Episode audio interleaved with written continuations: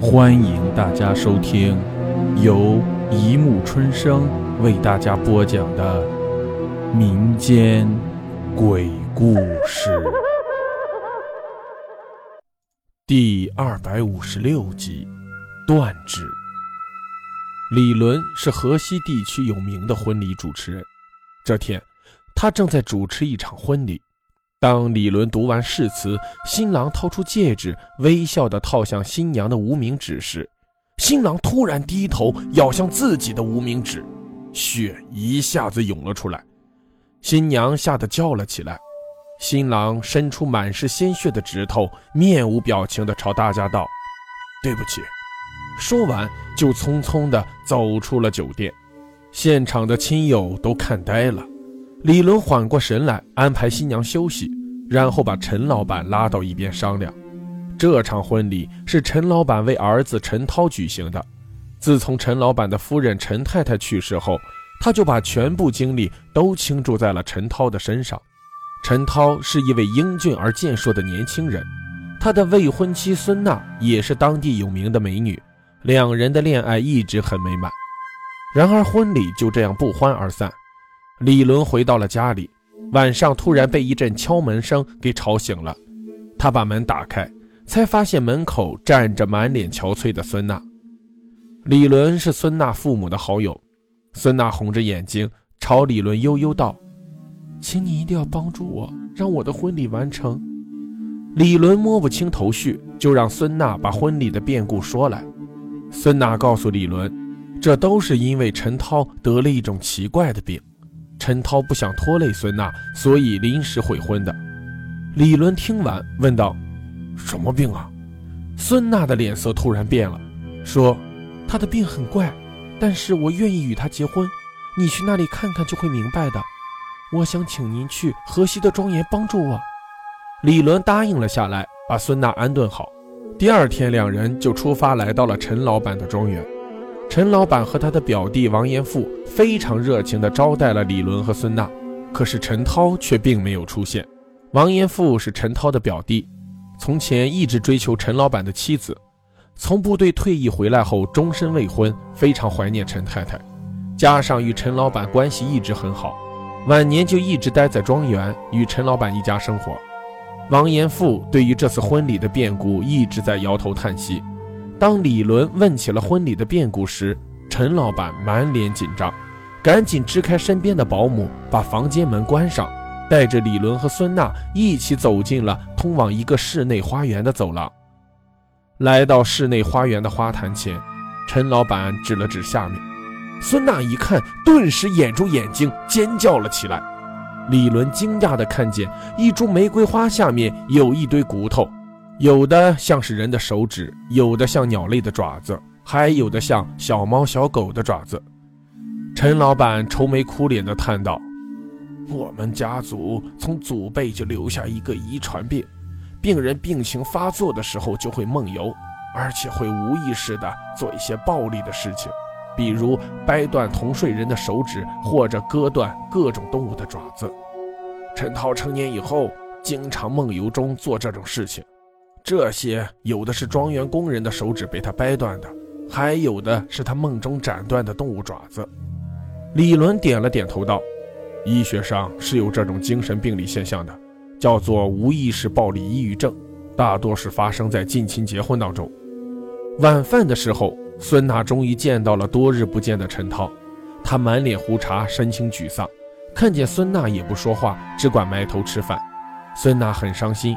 看着陈涛受伤的手指，正想问个究竟，可是李伦却悄悄拉住了孙娜：“你仔细看，陈涛在桌子下面做什么？”孙娜这才留意到，陈涛吃饭的时候还经常把菜和肉汤倒在桌子底下的一个盆子里，喂着几只猎犬。李伦悄悄地伏在孙娜的耳边：“你看那猎犬，就知道陈涛的病应该能治。”孙娜满脸不解，李伦解释道。你看，陈涛的内心还是非常善良的，他喜欢动物，并且动物也乐意与他亲近。显然，他的本性并不是凶残的。待会儿吃完饭，我们一起去找陈老板商量，把他转移到北京的大医院，一定能治好。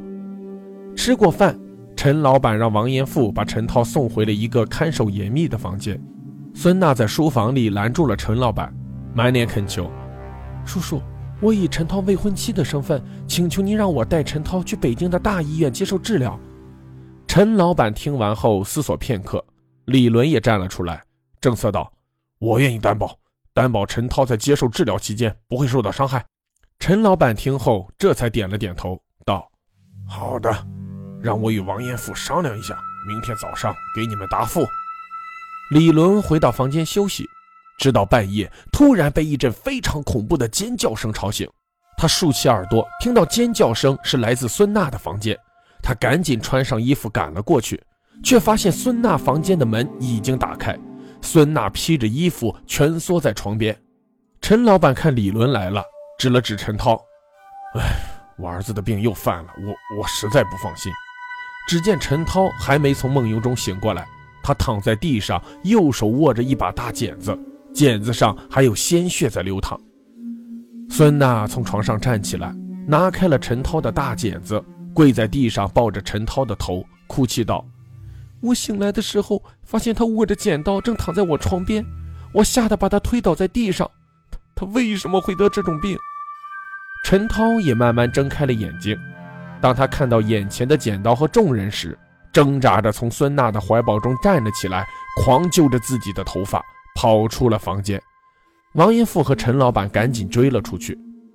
陈涛绝望之下，不再见任何一个人，把自己反锁在一个黑暗的小房间里，连孙娜也不肯相见。这下李伦也不能带陈涛去治疗了。陈老板对李伦表示了感谢，也希望孙娜再找一个更优秀的未婚夫。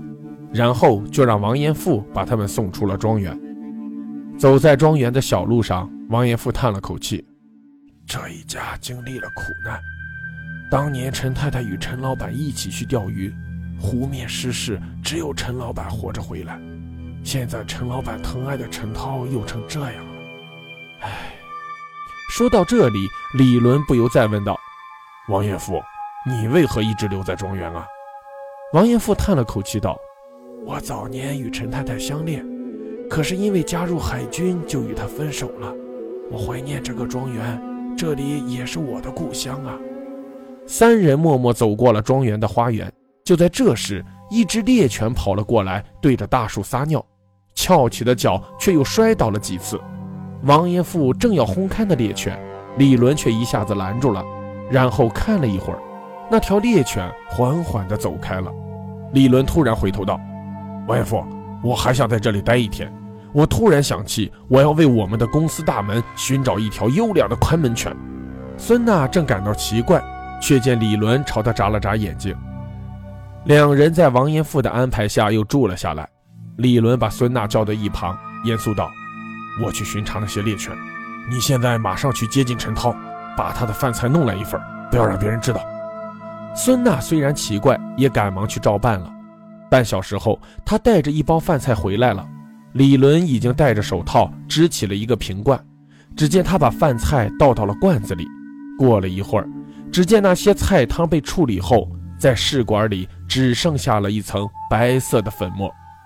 李伦用手挖了一点，尝了尝，欣喜道：“这是毒品骨科碱，陈涛的病也许还有希望。”孙娜被李伦的举动吓住了。在陈涛的饭菜里尝出了毒品，为何他还如此高兴？李伦一把把试管里的粉末刮下，保存到一个火柴盒里，一边说道：“昨晚陈涛喂过些饭菜给那些猎犬，我们在花园看到的那只连撒尿都站不稳了，我就怀疑这其中有古怪。然后我去看了看那些猎犬，果然都是萎靡不振。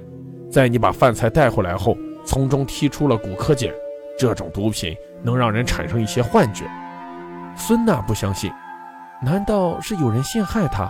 谁需要这么做呀？李伦也没有答案。于是他悄然来到厨房，发现陈涛的伙食控制得非常严格。王延富负责采集材料，陈老板负责管理厨房。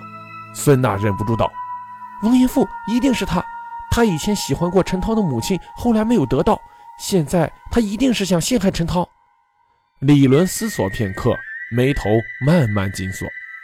傍晚时分，陈老板与王延富带着猎枪，牵着猎狗，准备到庄园后场去打猎。李伦与孙娜答应留在庄园照顾陈涛。当两个人骑上马出去狩猎的时候，李伦让孙娜骑上马，偷偷跟在狩猎队伍后面，自己从小房间里把陈涛带出来，紧跟而上。三人来到一块大石头面前，却被眼前的一幕惊呆了。一头鹿子正在低头吃草，王延富正举起手中的猎枪瞄准鹿子，可是站在他背后的却是陈老板。正端着猎枪对着王延富的后脑，王延富正准备开枪时，陈老板也缓缓弯曲手指要扣动扳机。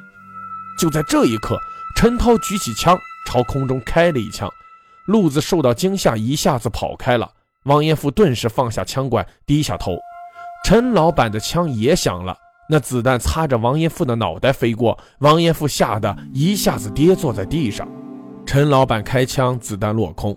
看到李伦与陈涛举起枪跑了过来，他顿时脸色灰白。王延富也回过头来，用枪对准了陈老板。陈涛难以置信地站在父亲面前：“父父亲，你为何要？”陈老板正要分辨，李伦冷静道：“陈涛，他不是你父亲。如果没有猜错的话，你的父亲应该是王延富，对不对？”陈老板。王延富满脸震惊。陈老板身子晃了晃，勉强挤出笑容：“你你你胡说！陈涛是我儿子。”李伦扶起王延富：“如果陈涛是你儿子，他就应该有你家族遗传的精神病。可是他……”孙娜听到这里，忍不住道：“难难道陈涛没有病？”李伦点了点头，指着陈老板：“自从我看到那些萎靡的猎犬，我就开始怀疑，其实陈涛没有病。”只是他在陈涛的食物中掺入了让人产生幻觉的毒品，然后趁陈涛晚上休息的时候，把他抬到外面，并把剪刀放到他手上，还有一些动物的爪子，造成了陈涛梦游中斩断了那些爪子。陈老板之所以这么做，是为了告诉大家陈涛有家族遗传的精神病，也就没人怀疑陈涛不是他的儿子了。王延富一直盯着陈涛看，终于缓缓道。在我入伍前，我与碧丝同居过一段时间。难道那个时候她已经怀孕了？听到这里，陈老板的脸色突然变得凶狠，朝着王延富吼道：“是的，她怀的是你的野种。我把这野种养大，才发现她居然没有我家族遗传的精神病。我才明白自己做了几十年的笨蛋。所以我要让陈涛得上精神病。我不要陈涛结婚，我也不要让他去看医生。”我还要杀死你这个让我做了几十年笨蛋的家伙！王延富欣喜的一下子拥抱住了呆若木鸡的陈涛。陈老板痛苦地揪着自己的头发，他发现李伦和孙娜同时用枪指着他，于是他绝望地调转头走向了身后的灌木丛，把枪对着自己的脑袋。山谷中一声巨响，陈老板的身体缓缓倒进了那片浓密的。树丛中。好了，故事播讲完了，欢迎大家评论、转发、关注，谢谢收听。